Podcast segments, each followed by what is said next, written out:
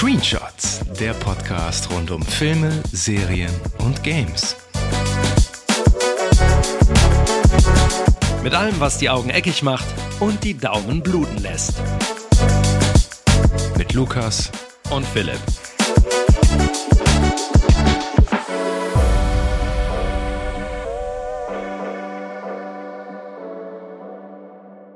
Sie war der Fick des Jahrhunderts. Bitte was? Wer unsere Folge zu unseren Top 5 Filmen aus 1992 gehört hat, weiß, um welches Zitat es sich handelt. Denn heute katapultieren wir euch wieder 30 Jahre zurück. In einer Zeit, wo man noch zur Videothek um die Ecke musste, um sich die Videokassette auszuleihen, um eine ganz spezielle Szene zu pausieren. Wo zwei Schachteln Ernte 23 pro Tag zum guten Ton gehörten und ein Sexsymbol auf Zelluloid gebrannt wurde. Also, zückt euren Eispickel holt die Fluppen raus und schenkt euch einen doppelten Jackie ein. Und damit herzlich willkommen zum kontroversesten Erotik-Thriller der 90er, hier in der ausführlichen Retrospektive bei Screenshots. Mein Name ist Lukas. Und ich bin Philipp und ich freue mich sehr darüber, ähm, über diesen Film, deine äh, 1992er Nummer 1 zu sprechen heute. Ja. Hast du den lang nicht mehr gesehen?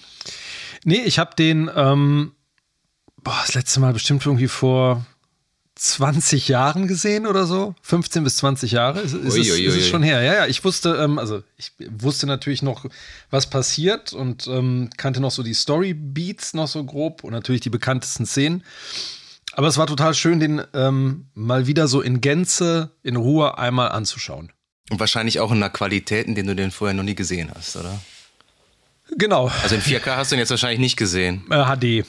In HD, HD auf, das ja, erste auch. Mal auch äh, auf Englisch. Ähm, ich kannte auch nur die deutsche, auch, ja. deutsche Version. Und das ist natürlich einfach nochmal eine, eine ganz andere Nummer dann auf Englisch. Ich musste viel schmunzeln. ja, aber ich glaube, auf Deutsch ist er auch auf jeden Fall gut. Ja. Worum geht's denn in dem Film? Willst du vielleicht mal die Handlung zusammenfassen? Genau, also für die, die es äh, verpasst haben bisher, ähm, der Film Basic Instinct folgt dem Polizeidetektiv Nick Curran aus äh, San Francisco, der den recht brutalen Mord an einem reichen Rockstar untersucht. Und während der Ermittlungen lässt sich Curran auf eine ja, auf eine heiße und sehr intensive Beziehung mit der Hauptverdächtigen, mit äh, Catherine Trammell ein, einer rätselhaften und sehr manipulativen Schriftstellerin. Und die und die Polizeipsychologin Beth Gardner, die zufällig auch noch Nicks Ex-Freundin ist, wird in den Fall mit einbezogen, als sich herausstellt, dass der Mord an dem Rockstar, an, ich glaube, Boss heißt er, ähm, direkt aus einem von Catherines Romanen abgeschrieben oder inspiriert wurde. Und Nick, der stark drogenabhängig war, beginnt schließlich die Kontrolle zu verlieren und jeder scheint potenziell ein Verdächtiger zu sein. Das ist einmal so der grobe Rahmen der Handlung. Es konzentriert sich also sehr, sehr stark auf diese Beziehung zwischen dem Polizisten Nick und der Hauptverdächtigen Catherine. Und es wird viel geknattert. Ja, der Film beginnt ja direkt mit einer Knatterszene vom Allerfeinsten, die auch direkt in diversen Gewaltspitzen ausartet. Also da wird direkt mal der, der Ton gesetzt für den weiteren Verlauf des Films. Also die hatte ich auch nicht mehr so ganz präsent, diese Sexszene zu Beginn. Ne? Ich hatte die leider immer noch total präsent, weil die ist bei mir total hängen geblieben. Okay. Ja, diese, dieser kurze Moment, wo der Eispickel so durch das Gesicht durchgeht. Das hatte ich immer noch so im Kopf. Und das war, ja, aber es war genauso fies, wie ich es in Erinnerung hatte. Ja. Ja, da, da sieht man ja auch schon wieder die, äh, Spezialeffekte von Rob Botin, den wir auch schon bei ja. Das Ding in der letzten Folge ja. gewürdigt haben. Der hat ja auch daran mitgearbeitet. Und ähm, ja, da weiß man auf jeden Fall, was so auf einen zukommt. Ne? Direkt mhm. untermalt von dem super Main-Theme von Jerry Goldsmith wieder, der hier auch äh, wieder äh, die Musik gemacht hat. Da wird auf jeden Fall ordentlich, ordentlich gesplattert. Aber man sieht ja noch nicht so ganz, wer es sein könnte. Ne? Das müssen ja, wir im Verlauf wobei, des Films dann rausfinden. Ne? Ja, man findet es im Verlauf des Films heraus, wobei das ähm, HD schon ein bisschen hilft. so in der. Findest du? Ja, ja, ja? Schon, schon irgendwie. Also ähm, da können wir gleich nochmal drauf eingehen, auf die, auf die möglichen Täter und die äh, Verdächtigen. Was ich interessant fand, war, dass äh, Jan de Bond äh, Kamera gemacht hat. Ähm, das ja, hatte ich stimmt, gar Mr. nicht. Speed, ne? Ja, es, also er hat ja irgendwie Stirb langsam, Lethal Weapon, Flatliners Kamera gemacht und dann irgendwie später bei Speed und ich glaube, ähm, wie hieß er, Twister unter anderem Regie geführt. Aber das, da dachte ich so, oh, wusste ich gar nicht, dass der da die Kamera gemacht hat. Ja, stimmt. Ja, ja, das ist mir auch, äh, es ist auch schon was her, dass ich den gesehen habe. Äh, Basic Instinct, aber du hast recht, ja. Hat er nicht, aber Speed 2 hat er nicht gemacht, oder? Doch, ich glaube, da hat er auch Regie, glorreich Regie Boah, das, geführt. Der ist auch, ja, boah, das ist auch so wunderbar scheiße, der Film. Das ist der Wahnsinn. ähm, aber, Bist ein richtiger ähm, Cash ah, Grab. Witzig, aber ja, aber hat äh, bei Total Recall, also den, der Film vor äh, Basic Instinct, hat er nicht die Kamera gemacht. Nee. Das war Jost Vacano, oder? Ich meine ja, also er hat auf jeden Fall nicht Kamera gemacht. Aber wo wir gerade von Total Recall schon mal sprechen, ähm, äh, wir haben ja die Sharon Stone, die bei Total Recall so den ersten kleinen Durchbruch sozusagen hatte. Ähm, die hat ja mit Basic Instinct dann den totalen Durchbruch geschafft. Ähm, die spielt die Catherine Tremell und ähm, ist eine mutige Rolle, muss man sagen. Ne? Also Ja. ähm, Ja, was sie so von sich Fall. Man darf preisgibt. die auch nicht auf. Ja, ja, was, du meinst jetzt äh, optisch, was sie von sich preisgibt, oder was? Ja, auch so diese ganze Rolle an sich, ne, ist ja eine total interessante Figur. Also so eine ganz ja, auf jeden Fall. spannende. Ähm, aber was ich nämlich eigentlich sagen wollte, jetzt bin ich äh, auf Sharon Stone äh, gekommen. das war jetzt wirklich doppelt. Das schneiden wir nicht raus, Das, war, Das schneiden wir das- nicht raus. So war es nicht gemeint. Ich wollte aber eigentlich auch über ähm, äh, Jerry Goldsmith sprechen, weil man äh, hin und wieder beim Soundtrack kriegt man totale Total Recall Vibes. Es gibt so bestimmt, es gibt so Ja? eine Szene, ja, so eine Szene, wo, wo sie diese, wo es diese Verfolgungsjagd später gibt mit dem Auto. Äh, da gibt es so bestimmte Tonfolgen, die total an Total Recall erinnern.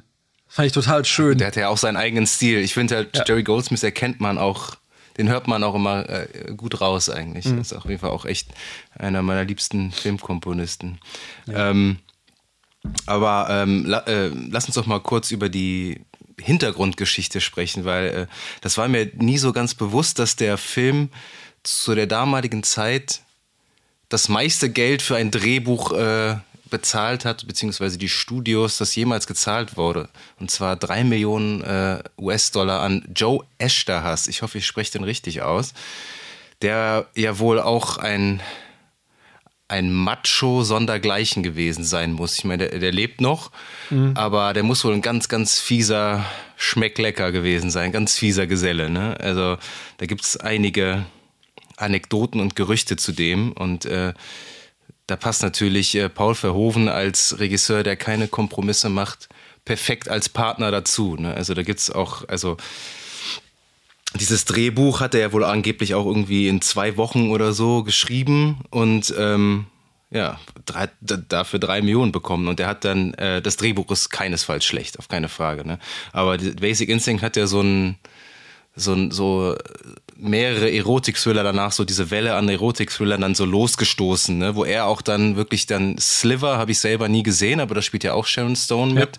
Da hat er auch das Drehbuch zugeschrieben und zu äh, Paul Verhovens nächstem Film Showgirls hat er auch das Drehbuch geschrieben. Also es ist immer da, wo es äh, äh, viele Nackedeis und wo es lasziv wurde, hatte dieser der fiese Joe seine seine Finger an der Schreibmaschine. Also ja, also gibt einen ganz spannenden Artikel in der Süddeutschen dazu, den sollte man sich vielleicht mal durchlesen. Ähm, da wird zitiert, äh, Basic Instinct Drehbuchautor Joe Esterhazy trank auf dem Höhepunkt seiner Karriere, der Drogenkarriere wohlgemerkt, nicht der Filmkarriere, pro Tag drei oder vier Flaschen Weißwein plus ein bisschen Gin, Tequila oder Bourbon plus hier und da ein paar Biere.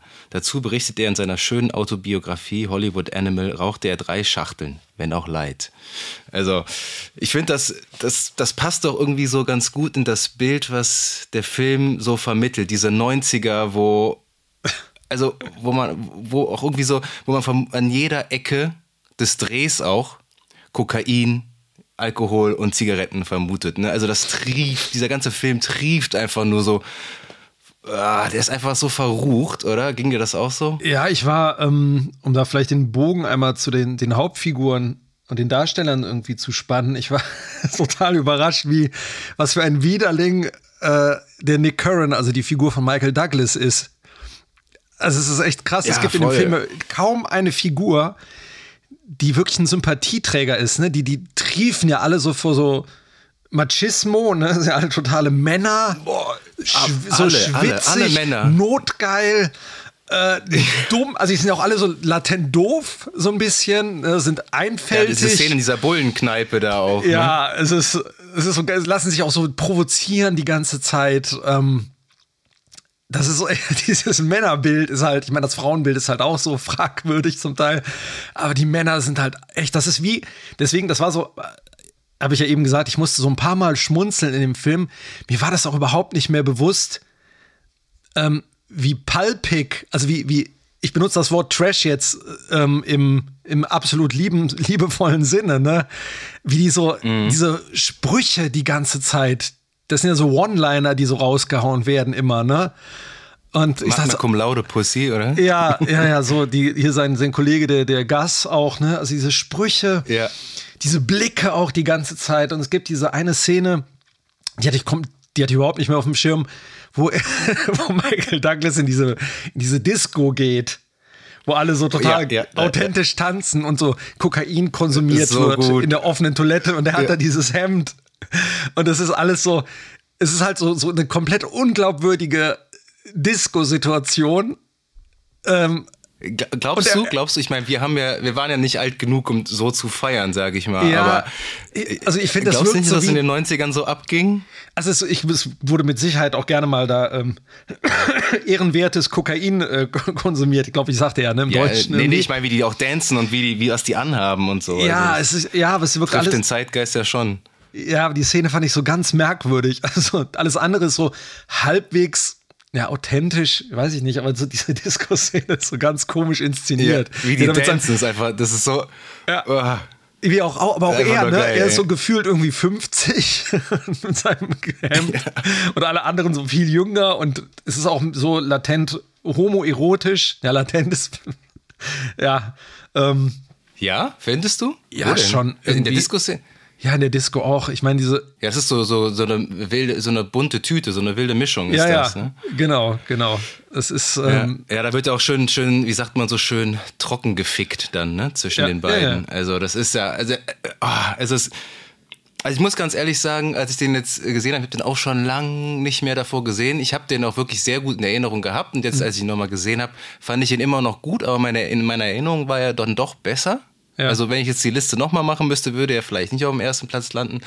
Aber egal, aber irgendwann ging mir dieses, ähm, also das war mir dann irgendwann zu viel Sex einfach in dem Film. Also es wird ja, Ja. also alle sind so unfassbar notgeil in diesem Film. Das ist, es ist der Wahnsinn. Äh, äh, ja, aber ich meine, das war ja auch, das war ja auch so das Verkaufsargument des Films damals. ja. Ich glaube, beim, beim Gucken dachte ich so, der wurde wahrscheinlich damals aber auch viel zu ernst genommen, der Film. Ich glaube, wenn man die Filme von Paul Verhoeven irgendwie gesehen hat, ne, ich meine, das, der, es hat halt sowas wie, wie so ein, so ein Pulp-Roman, ne, und es ist so, so ein, es hat schon was Trashiges die ganze Zeit. Ähm, Es gab ja auch so viele Petitionen damals von ähm, Frauen und so, die sich äh, ganz krass gegen diesen Film gestellt haben. Zu Recht ja auch irgendwie. Da, da müssen wir eigentlich auch mal drauf eingehen, weil so ein Film in dieser Form wäre heutzutage in keinster Weise möglich. Und was auch gut ist, das muss man dazu sagen. Weil jetzt äh, in Zeiten von MeToo und so und jetzt, äh, bei der berühmten Beinüberschlagszene und dass Sharon Stone angeblich nichts davon gewusst hat, man Ja. weiß ja bis heute nicht, wem man glauben soll.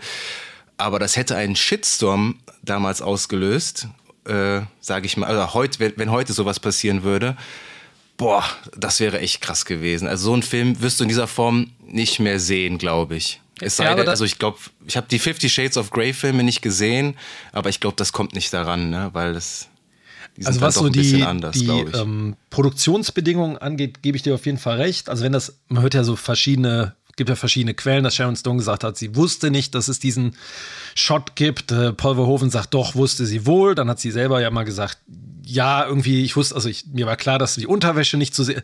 Da gibt es ja ganz verschiedene Meinungen irgendwie. Ähm, find, also ich gebe dir auf jeden Fall recht. Ich finde, so diese Art, wie da produziert wurde, sollte es nicht geben. Aber ich finde so eine Art, wie der Film ist, weil alle ja irgendwie Widerlinge sind, finde ich durchaus okay. So, das ist der, der, der wagt sich ja was. Ähm, ich weiß nur, dass es damals. Ja, aber ich glaube, das wäre ist heute ja. nicht mehr möglich. Das wäre nicht mehr möglich. Also, da, das stimmt. Also das, das ist, kann man sehen, ja. wie man, das kann man sehen, wie man will, aber in der heutigen politischen, aufgeladenen Situation, in der wir uns befinden, ist so ein Film ein absolutes No-Go. Ich glaube, der würde dann vielleicht irgendwie von so einem Indie-Studio oder so ja. ein Release finden, aber von keinem großen Hollywood-Studio. Die würden sich da boah, da würden alle, auf, da würden so viele Leute auf die Barrikaden gehen. Das, ja. Und äh, auf der anderen Seite finde ich ja auch, ähm, dass äh, Catherine Tremell ja einfach auch eine sehr, sehr, sehr starke Frauenfigur ist. Das darf man ja. auch nicht vergessen. Also die ist, die ist unabhängig, die ist selbstständig, äh, die hat ihren eigenen Kopf, die macht, was sie will. Und äh, ja, führt die Männer an, an der Nase lang. Ne? Also wie sie an den Reichtum gekommen ist, ist das natürlich eine andere Frage, aber ähm, ist jetzt keine Damsel in Distress, ne? also eine klassische Femme fatale halt, wie man sie aus so ja. ähm, mir fällt jetzt der Name ja, nicht Noir. ein aus dem Genre. Film Noir. Film Noir, genau, aus dem Film Noir äh, kennt. Aber sie hat dann noch mal irgendwie so ein, so ein paar ganz, äh, ganz andere Nuancen und natürlich auch ihr, ihr Aussehen mit dazu ja klar, genau. sie setzt also, ihren Körper die, natürlich. Die Frau ist ja auch äh, einfach, ja, die Frau ist ja auch wirklich einfach mal schön anzuschauen. Das muss man, ja. muss man einfach mal sagen. Ja, ja, ja. Nein, nein, das stimmt. Aber es ist, ich meine, und der Nick Curran ist ja ähm, genauso Film Noir Versatzstück, ne? Halt so der Hardboiled Cop, ne? Der irgendwie eine Drogenkarriere hinter sich hat und seine Frau hat sich umgebracht und ähm, aber er lässt sich ja auch wirklich, da muss ich auch so ein bisschen, der lässt sich ja wirklich spielen von ihr, ne? Also so, er, er glaubt zwar, er hat die Kontrolle, sagt er ja auch, ne, seinem Kollegen, ne? Aber wie mhm. der sich von der eigentlich die ganze Zeit wie so eine Marionette vorführen lässt, der hat ja keine Chance im ganzen Film. Es ist ja wirklich haarsträubende Polizeiarbeit. Und Michael Douglas, es wurde ja auch irgendwie damals medienwirksam gesagt, dass äh, dass er, dass er sexsüchtig ist und so, ne? Und, ja. Äh, ja. Es wurde ja auch, ich, ich, erinnere mich noch, ich erinnere mich noch, es gab irgendwann vor, als er das erste Mal so im Free TV kam, da lief der, das ist auf RTL gewesen sein, parallel zu Terminator 2, der das erste Mal im Free TV lief. Und ähm, da gab es, ich glaube, es war in der TV-Spielfilm so ein Vergleich, wann man um wie viel Uhr rüber switchen sollte zum anderen Film. Ne, also dann kommt die und die Szene, da sollte man da gucken, dann wieder da und so. Und ich weiß noch, dass da irgendwie okay. stand, ja, echter Sex. Ne, die hatten wirklich Sex vor der Kamera und äh, da ist nichts gefaked gewesen. Und ähm, ich meine, der, der, der Sex, der sieht teilweise eher auch ein bisschen so wie Pilates aus, was die da veranstalten. ähm, ja, ja, das ja. ist, ähm, ja. Wobei diese Szene hier, Aber es, ist schon, es ja? geht schon Richtung Softporno, das muss man schon sagen. Ja, ja. Also so, also so im, im Bereich sexy Sportclips sind wir da angelangt. Ja, und ich meine, wo er die, ähm, seine Psychologin, die ähm, Beth Garner, Garner oder Gardner, ich weiß es gerade gar nicht, ähm, mehr oder weniger vergewaltigt, die ist schon hart. Ja, stimmt, ja. Also, also es ist schon, ja, wo ich dachte so, sagen, oh, ja. krass. Ja, es ist schon äh, ruppig, ruppig auf jeden Fall.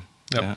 Gene Triplehorn. G genau. Gene, Gene, Gene Triplehorn. Genie, ja. Genie Triplehorn? Gene. Keine Ahnung. Genie, ja. Die kenne ich nur aus Waterworld. Genau, Waterworld wäre auch der. Und, ja, und, sonst, und Mickey Blue Eyes mit Hugh Grant, da habe ich die noch gesehen. Ansonsten. Uh, Hugh Grant-Filme habe ich immer boykottiert. ja, der ist gut, aber das ist so eine Mafia-Parodie, die kannst du dir mal anschauen, das ist lustig. Ach ja. Ah, James Kahn. Aber die ist ja auch gut, ne, in dem Film. Und man weiß, also sie ist ja doch nicht die Mörderin. Ne? Ich habe ich hab das in meiner Erinnerung immer durcheinander gebracht. Äh, der letzte Shot, der sagt einem ja dann doch, dass Catherine Chamel die ganze Zeit die ja. Strippen gezogen hat und gemordet hat. Oder wie hast du das verstanden? Ja, schon. Also was, was ich cool fand, ähm, das hatte ich auch überhaupt nicht mehr in Erinnerung. Am Ende gibt es ja auch wieder so eine Sexszene, ne? so die, die finale Sexszene. Und da blendet der Film ja so komisch ab. Ne? Der blendet da einmal so ins Schwarz und dann blendet, Stimmt, blendet ja. der wieder auf und dann ähm, geht die Szene weiter. Und kommt dann, der große Reveal, ne? Und irgendwie mal mein Gefühl, weil der ganze Film bis zu der Stelle mit dem, ähm, wo man den, den Eispick dann, dann sieht unterm Bett, könnte aber theoretisch auch sein, dass es die, ähm, die Beth, also die Psychologin, auch war. Also es ist ja nie ganz klar bis zu diesem Moment. Und irgendwie hatte ich das. Warum, warum hm? sollte der dann bei warum sollte der da liegen? Aber sie, die Catherine Tremell will ja nach dem greifen, nach dem Eispickel. Und dann überlegt genau, sie sich, und macht das dann aber doch ja, weil, nicht. Weil, weil er sagt, er will doch keine Rugrats, also keine, keine Kinder haben. Keine Kinder. Ja, und irgendwie, ich habe auch das Gefühl, er ist noch nicht, ähm, sie, sie hat noch ein bisschen Nutzen durch ihn, ne? weil er ist einfach zu interessant, auch als, als Figur sozusagen für sie. Aber ich war, ich war mir mit dieser Abblende, ne, das könnte man auch fast so verstehen, als wären das zwei Enden sozusagen, ne? Also wenn man das, wenn man da weggeschnitten hätte, könnten es ja wirklich alle, könnte es sowohl die Bess Gardner gewesen oder Garner gewesen sein, als auch die Catherine Tremell. Ich meine, klar, mhm. der, der Eispickel macht es natürlich nochmal deutlich, aber so, es gibt über den gesamten Film keinen hundertprozentigen Beweis. Ich meine, theoretisch hat so nur ein Eispickel da liegen, ne? Als Also ich denke, dass es zum Beispiel jetzt, wenn wir mal auf Total Recall äh, zurückgehen, was ja auch ein sehr, äh, der, der, Film hat ja auch ein sehr ambivalentes Ende.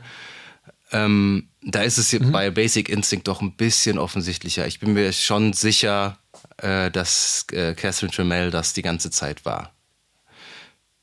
Wobei da halt einfach auf äh, jetzt also, dann ähm, bei der Beth Garner, wo er sie da konfrontiert, ähm, und sieht man, man denkt ja, sie hätte sich dann da schnell umgezogen, nochmal, ne?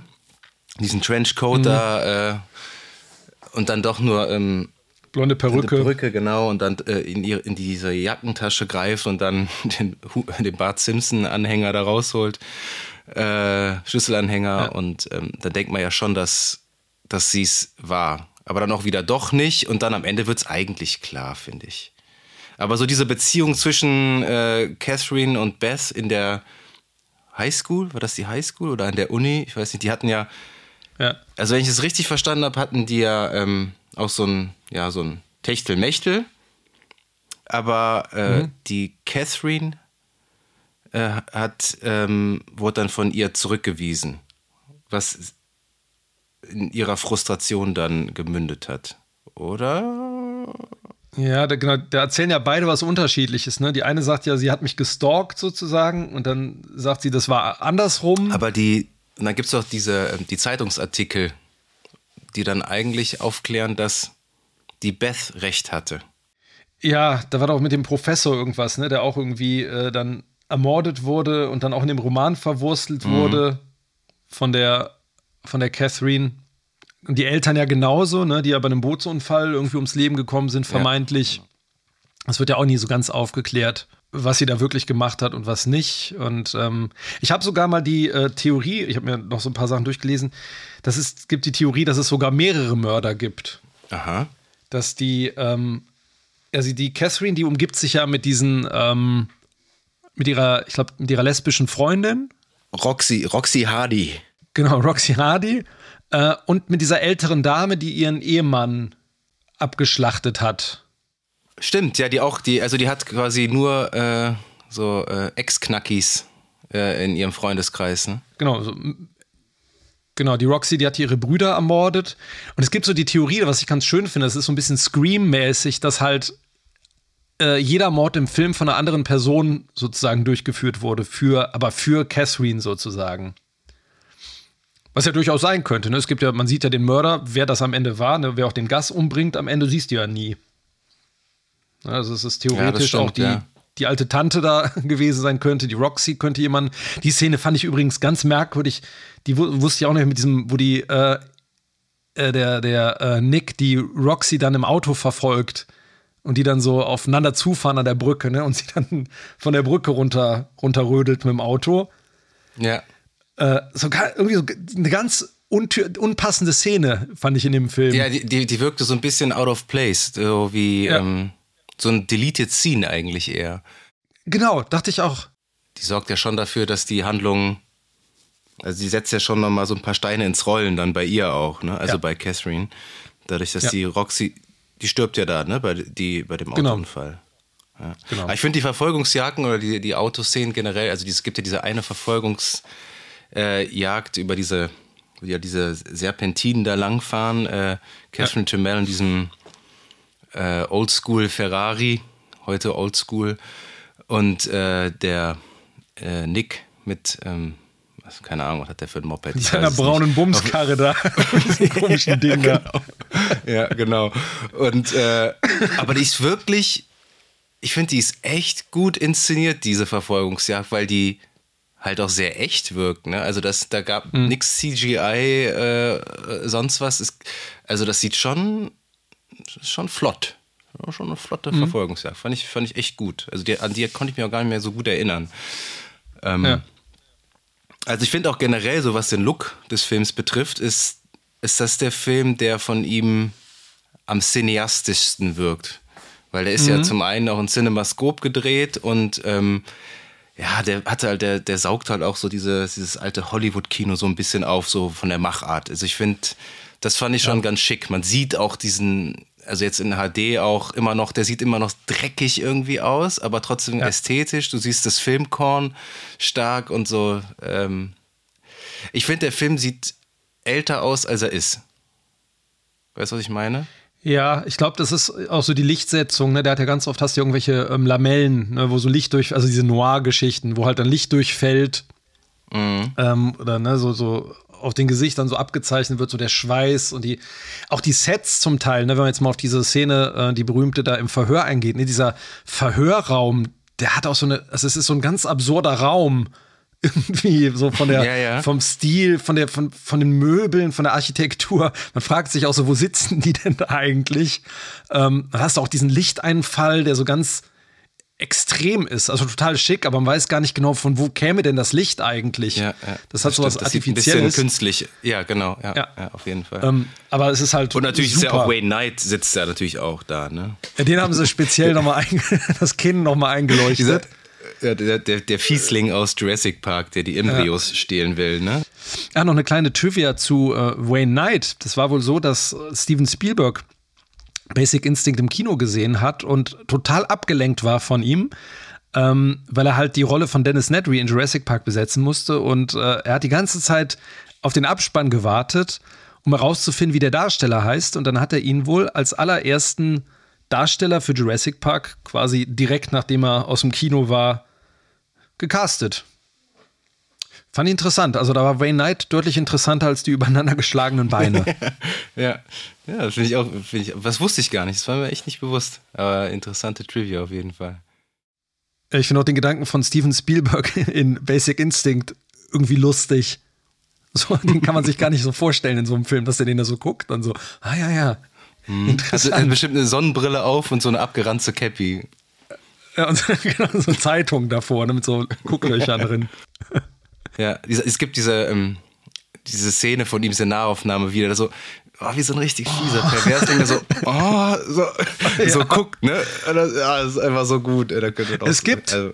den müssen wir eigentlich mal irgendwann besprechen, wenn wir über so ähm, Parodien äh, sprechen, so Parodiefilme. Es gibt den Film Loaded Weapon One, wo die Szene parodiert wird und das äh, ist so geil, weil der Raum immer voller wird bei, die, bei diesem Verhör. Da sind dann so Bauarbeiter auf einmal dabei Geil. und alle immer so, oh, oh. Und äh, alle denken, es passiert, ne, dass er endlich mal die Beine öffnet. so, das werden immer mehr Leute. Das ist schon sehr, ich sehr lustig. Ich habe noch nie gesehen. Ist der, ist der gut? Ist das die, der ist sehr, die Verarsche finde, von also Lethal Weapon, ne? Ja, genau. Lethal Weapon, ein bisschen stirb langsam, ganz viel ähm, halt Basic Instinct, wo dann am Ende auch sitzt, da glaube ich auch nur so ein Biber einfach in dem Stuhl. Das ist halt super platt, aber ja, es ist sehr, sehr lustig. ähm, wir müssen mal so eine, ähm, ja. so, so ein, so, so ein Spoof, Spoof. Äh, Spoof-Movie äh, Ranking machen oder uns mal diverse äh, zu Gemüte führen. Die, die, sind auch sehr, sehr viele. Vor allem nackte, nackte Kanone und Co. Ja, genau. Den würde ich auf jeden Fall da mal ins Rennen, mit ins Rennen nehmen. Ähm, wo du eben gesagt hast, hier noch ähm, kurz nochmal zurück zu dieser ähm, Szene, wo er ihr hinterherfährt. Der Michael Douglas hat hier anscheinend auch selber ge, äh, ist das Auto selber gefahren. Ach komm. Weil er irgendwie, weil er früher mal ähm, Rennfahrer war. Hat er das wohl selber, selber übernommen. Sowohl die als auch diese andere, wo er mit Roxy sich da ein, ein Rennen liefert. Krass. Und das hat die Versicherung, also ich meine, Michael Douglas war zu dem Zeitpunkt ja schon, schon ein ziemlicher Star. Der hatte ja, ja. Äh, vier Jahre vorher für Wall Street seinen ersten Oscar bekommen. Also, hm, ja. krass, wusste ich gar nicht. Was ich, um mal zwei Negativpunkte zu benennen, die mich ganz krass gestört haben im Film, weil das Drehbuch relativ clever gemacht ist. Ähm, und das ist so ein Kritikpunkt, den liest man, wenn man über den Film liest, eigentlich fast immer. das Thema DNA-Probe. Ähm, der Film wäre eigentlich, das wäre das Thema wäre sofort gegessen, wenn die mal eine DNA-Probe machen würden. Du meinst von, äh, von dem Tatort? Von ja. Catherine. Also ja, vom Tatort, weil es, ne, die reden ja am Anfang hier von den Wichsflecken, die da überall mhm. äh, zu sehen sind, Körperflüssigkeiten und so. Du hast den, den, äh, hier, den, den Eispickel. Und zu der Zeit gab es das ja schon. Es gab ja schon DNA-Proben zu der Zeit. Ne? Und das hätte eigentlich wahrscheinlich, gut, dann gäbe es den Film nicht. Plothole so Handlung, aber das würde ja alles fast schon auf, ja, in dem Fall wirklich, äh, das würde eigentlich schon alles aufklären. Stimmt, ja. Habe ich aber tatsächlich äh, nie drüber nachgedacht. Aber ist ein guter Punkt. Ähm, man muss natürlich äh, bei dem Film generell auch so ein bisschen sein Hirn ausschalten. Ne? Also man darf das nicht dafür bare Münze nehmen, was, was da so passiert. Das, das, ist, das ist klar, aber das ist natürlich gerade bei so einem Thriller-Ding, ne, wo halt viel um hier so ein Whodunit, ne, wer war's? Und wo es um so im weitesten Sinne um Detektivarbeit geht. Ähm, auch wenn die natürlich sehr schlampig da ausgeführt wird die ganze Zeit ähm, ja, ist das halt so ein Ding. Und das andere, was mich fast noch mehr genervt hat, die reden ständig davon, äh, benutzen ständig das Wort Alibi. Ähm, wo sie, da reden sie darüber, die hat ein Buch geschrieben, wo der Mord genauso passiert. Mhm. Ähm, aber das würde die, die würde doch kein Buch schreiben, wo der Mord genauso passiert und dann den Mord so durchführen. Das, das heißt, sie hat da eine Art Alibi.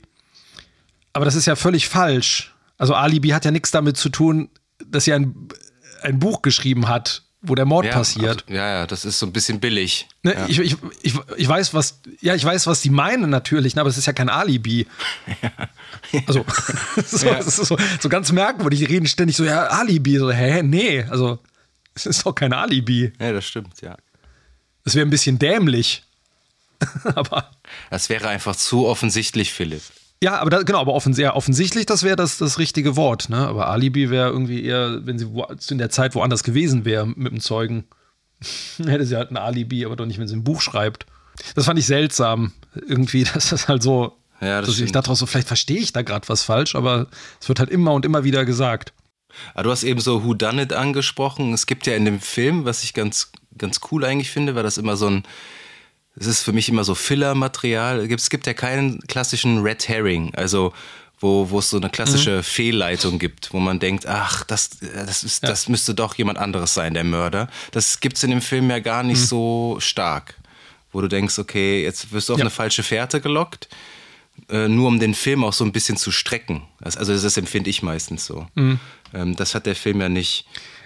Aber der ist, ja. der ist, er hat schon ein bisschen Längen teilweise. Also das würde mhm. ich auch als Schwachpunkt äh, anführen. Ja, ja, ich hatte auch so das Gefühl, so im Mittelteil, also auch so dieser Disco-Part, ne, wo die sich so ja, annähern. Also es hätte dem Film auch nicht geschadet, wenn, wenn eine Sexszene von Michael Douglas und Sharon Stone äh, irgendwie im, im äh, ja. Schneideraum irgendwie liegen geblieben wäre. Ja, wahrscheinlich nicht, nee. Das wäre wahrscheinlich egal gewesen, ja. Ich habe auch, gerade wo du es mit dem Whodunit jetzt auch nochmal gesagt hast, ähm, ich habe das ja eben so benutzt, das Wort, so ein richtiger Whodunit ist es ja auch nicht. Also man, man rätselt natürlich mit, aber eigentlich geht es ja gar nicht so wirklich darum. Ne? Es geht ja eigentlich eher so um diesen Verfall von Michael Douglas und ähm, diese Beziehung zu ihr. Ja, und auch das. Also man hat ja die, gar nicht so viel zu rätseln. Die manipuliert so den ja auch, also nach allen Regeln der Kunst, äh, dass er auch wieder ja. Wie sie, wie sie ihm die ganze Zeit die mit Zigaretten da ködert, das ist halt auch so. Das ist auch also äh, auf ein guter äh, Werbefilm für, für Zigaretten damals gewesen in den 90er, aber ich glaube, da hat er irgendwie, irgendwie so acht von zehn Menschen äh, aufwärts von zwölf haben da irgendwie geraucht damals. Äh, also es ist, ja. es ist, es ist krass auf jeden Fall. Und äh, es ist für Rauchen, für Saufi, für, äh, für, für, Koks. Aber das macht, das, das macht den Film ja auch irgendwie aus. Das macht den ja irgendwie authentisch auch. Ja. So. Das finde ich auch. Ja, das gehört irgendwie dazu. Ja, ja, das sind, also das die halt alle, sind halt alle so ein bisschen widerlich. Ich finde, der einzige ist so, ist hier sein Kollege, der Gast, der ist irgendwie noch einer der normalsten. Wenn, ja, würde ich sagen. Also normal in Anführungszeichen, ja. Ja, ja, ja, der hat natürlich auch so seine Sprüche und irgendwie ist natürlich auch irgendwie ein Sexist ein Stück weit, aber der ist einer der normaleren, Sympath ja, sympathischeren So Das stimmt, vom- ja. Ich weiß auch da wieder der, der Darsteller. Ich habe keine Ahnung, wie man den ausspricht. George Junjas, George Jundas, Junja? Junja. Die haben alle Namen, die man nicht aussprechen kann. Nee, das stimmt, ja. George Junja. Junja. George Junja. Junja, Junja. sagen wir Junja. Also, ähm, ja, das ist Ja. natürlich auch so ein, so ein fieser Chauvinist, auf jeden Fall. Alle Männer da sind Chauvinisten. Also Ja. es gibt es gibt kaum jemand, der da irgendwie normal ist, aber es gibt diese eine Szene, wo er ihn da voll, voll gesoffen da in diesem Country Club da besucht. Das fand ich irgendwie ganz nett. Ja. Und wie die dann da zu zweit in, in, diesem, in diesem Diner dann da hängen. Das sind auch immer so Szenen, immer wenn ich so, so, äh, Leute in, in Filmen in so einem Diner sitzen sehe, ich will auch immer sofort dahin. Ich will auch äh, nachts um drei Uhr irgendwie einen Kaffee trinken und irgendwie noch ein Stück Kuchen essen, irgendwie zum, zum Ausnüchtern. Ich finde das immer cool. Ja. Mit dem Cowboy-Hut. Äh, nicht mit dem Cowboy-Hut, aber äh, ja. Wie, wie fällt denn so dein Fazit aus? Also ich war, wie ich am Anfang schon gesagt habe, zuerst mal überrascht, wie, ähm, wie wenig der sich ernst nimmt, der Film. Ich hatte den viel ernsthafter in Erinnerung, vielleicht aber auch einfach, weil man jetzt ein bisschen noch mehr gesehen hat oder erwachsener ist. Ähm, ja, ich finde auch, der hatte in der Mitte so ein paar Längen, weil das das doppelt sich so ein bisschen, ne? diese Annäherung zwischen, der, zwischen Nick und der Catherine, ähm, weil das halt immer so ein Hin und Her ist. Aber ich fand den sehr, ansonsten sehr flott erzählt, irgendwie wenig, so wenig Fett dran. Ne, der erzählt sich sehr, sehr schnell. Und ähm, mir hat er auch wieder großen Spaß gemacht, eben gerade weil das halt alles so, so eine fiese Welt ist, die, ähm, wo alle so verkommen sind und du so einen Anti-Hero hast, ähm, der halt ja alles mit sich machen lässt letztendlich. Und ähm, ja, hat Spaß gemacht. Also ich würde dem jetzt, wenn ich jetzt ähm, mal so Punkte vergeben würde, würde ich sagen, so eine 7 von 10. Ja, zwischen sieben und acht, ja, würde ich auch sagen. Ich hatte den auf jeden Fall nochmal einen Tick besser in Erinnerung, aber ich glaube, da hat auch viel Nostalgie mit reingespielt. Ähm, aber ich habe den auch aus einem ganz anderen Blickwinkel jetzt immer. Du hast gesagt, äh, auch man ist jetzt Erwachsener, äh, sich angeguckt und ähm, äh, Ernsthaftigkeit bei Paul Verhoeven-Filmen, finde ich, Ja. mit der Erwartungshaltung sollte man eigentlich nie an Paul Verhoeven-Film rangehen, weil die Ernsthaftigkeit, äh, die findet man da eigentlich nie. Also eigentlich eher so ja. ein satirischer Fingerzeig meistens. Aber das ist auf jeden Fall ein Film, der so ein bisschen aus in seiner von seinen Werken ein bisschen abweicht. Also so. Also jetzt kein, kein äh, keine Satir Satire im, im klassischen Sinn. Also wo er, wo der versucht irgendwie jetzt so durch die Blume irgendwie wie bei Robocop oder Starship Troopers oder auch Showgirls, den ich schon, den ich glaube ich nur ein einziges Mal gesehen habe, äh, auch irgendwie so eine versteckte Message da noch mit reinzupacken, die man erst beim zweiten oder dritten Mal sehen wirklich auch so richtig wahrnimmt. Also da fällt vor allem wie bei Starship Troopers, ne? Also dass der sich total äh, selbstironisch auch ist und sich dessen total bewusst ist. Ähm, das ist, hat mir, ist mir damals nicht aufgefallen, als ich Starship Troopers das erste Mal gesehen Ja. habe. Ja, den, da fand man den einfach nur krass. Da hat man einfach nur krass, brutal und äh, cool gemacht und cooler Science-Fiction-Film. Aber so diese Meta-Ebene und so, die hat man damals noch überhaupt nicht gesehen. Das macht äh, die Filme von Paul Verhoeven auch, finde ich, heute immer noch zu super Filmen. Ja, finde ich auch. Ich finde, das ist ein Regisseur, den man immer, der immer überrascht, der immer kompromisslos ist. Also man nie das Gefühl, dass er sich dann einer politischen Agenda irgendwie beugt. Aber der auch irgendwie so ein bisschen aus der Zeit gefallen ist. Eben Ja. auch, weil der wieder inszeniert, wie rücksichtslos der inszeniert. Brutalität, Sexualität und ähm, du hast mir letztens gesagt, äh, ich soll Elle doch mal schauen mit Isabelle Huppert. Ja. Und ja, der war auch, also der war so erfrischend wieder einfach der Film. Äh, Der hat wirklich Spaß gemacht, obwohl der, der ist, es Ja, gibt auch in- in kein, kein, Sympa ne? kein ja, ja, kein, ja, in Anführungszeichen. Es gibt keinen Sympathieträger, das sind, das sind alle so, das sind alle so Ekelsmenschen, aber dann doch irgendwie menschlich, irgendwie auf eine morbide Art und Weise. Ähm, ja, der hat halt einfach einen ganz eigenen Stil, Paul Verhoeven. Ich bin mal gespannt, ob der in seinem hohen Alter noch mal einen raushauen wird. Wäre schön, also weil es halt immer wieder überrascht. Deswegen, ähm, Was ich übrigens auch schön fand, war ähm, dieses Carolco-Logo am Anfang zu sehen wieder. Ich mag das ja immer ja, total gerne, so alte ja. Filme, ja, gibt's ja nicht mehr, ne? Aber so, ich glaube, irgendwie bei Terminator 2 gibt's das noch, bei Total Recall kommt's am Anfang, aber das ist mal so ein schönes, so eine wohlige Nostalgie, wenn man diese alten Logos ja, ja, da muss so man noch, in HD noch so an Capcom oder sonst was, äh, ja. also Konami, ne? Also auch wenn das jetzt Videospielfirmen sind, aber ja. das, äh, das holt einen so in die Kindheit zurück. Dieses, ja, und diese alten man hat sofort Logos. Ja. Auch so ein, so ein Videokassetten-Feeling. Einfach, ne? weil die immer so verrauscht und äh, da die Videokassette sich in dem Moment noch so halbwegs einjustiert hat so am Anfang. Ja. Ähm, Aber um da den Rahmen zu schließen auch nochmal, also äh, ich möchte nicht wissen, wie viele Leute sich damals in den 90ern dann die Videokassette zu Basic Instinct äh, wirklich da ausgeliehen haben, nur um diese eine Szene zu gucken und einfach nichts zu sehen. Ja. Also, ne? Also du hast ja wirklich auf der Videokassette nichts erkannt. Das, ja. das konntest du dann nur also damals also, im Kino sehen. Und jetzt gibt es den Film in 4K. Tja, gefällt Sharon Stone bestimmt nicht, was man auch sehr gut verstehen kann. Hat sie letztes Jahr, glaube ich, jetzt so ihre Autobiografie geschrieben und da hat sie sich auch nochmal äh, nicht gerade wohlwollend drüber geäußert. Schade auch, dass man von der nichts mehr sieht. Ja, finde ich auch. Also, weil einfach, sie zeigt einfach in dem Film auch, dass sie eine sehr, sehr gute Schauspielerin ist. Das ist. Ja, und dann ähm, am Peak, ihren Peak hatte sie dann bei Casino erreicht. Da hat sie sogar auch ja. eine Oscar-Nominierung bekommen. Ja, den habe ich, ich, ich habe ich hab sie so gehasst in Casino, in dieser Rolle. Oh, voll. Also alles ja, richtig voll. gemacht, ne? Aber ja, ja, ja, ja oh. auf jeden Fall. Ähm, hast du die Fortsetzung gesehen von Basic Instinct? Um da nochmal den, nope. den Bogen zu machen? Nee, nee, nee, nee, habe ich nicht. Ich, der ist auch, ich äh, auch nicht. Äh, krachen gefloppt. Ja. Aber irgendwann, wenn, wenn ich den mal irgendwie umsonst sehe, ich glaube, dann gucke ich mal rein. Irgendwie, wie heißt das? Irgendwie falsches Spiel? Nee. Ja, neu, neues oder Spiel für neues Spiel mit Catherine Tremel oder irgendwie Tremel. sowas. Ja. ja. Mit David Soulis. Ja, und äh, genau, stimmt. Ich finde nur, das ist so ein, also Basic Instinct ist auch ein Film, wo ich mich nie gefragt habe, oh, was passiert denn wohl? Wie geht das wohl weiter? Das ist, es ist abgeschlossen, diese Fallstudie, und äh, es ist nicht interessant. Das steht ja, so für absolut. sich. Das ist so ein Kosmos und eigener. Da habe ich mich nie gefragt, was ist denn eigentlich mit dieser Schriftstellerin passiert. Ja.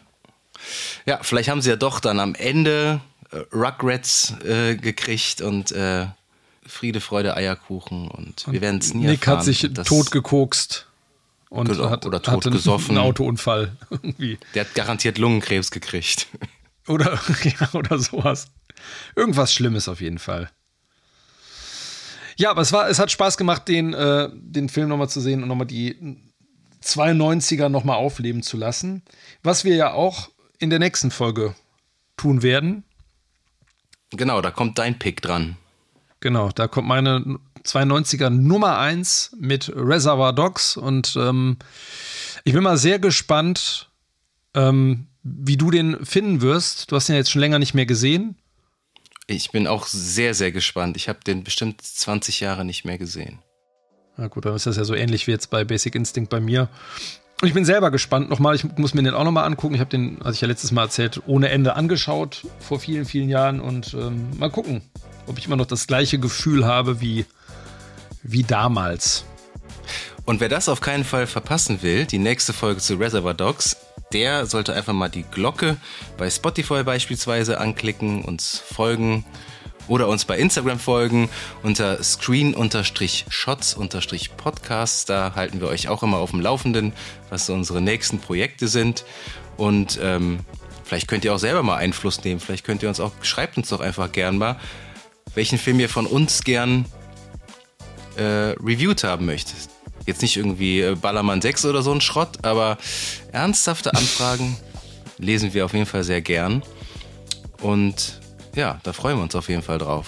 Und wir freuen uns natürlich, wenn ihr auch nächstes Mal dabei seid mit den beiden Reservoir Dogs, Philipp und Lukas. Und bis dahin bleibt uns nichts anderes als zu sagen, ihr werdet noch von uns hören.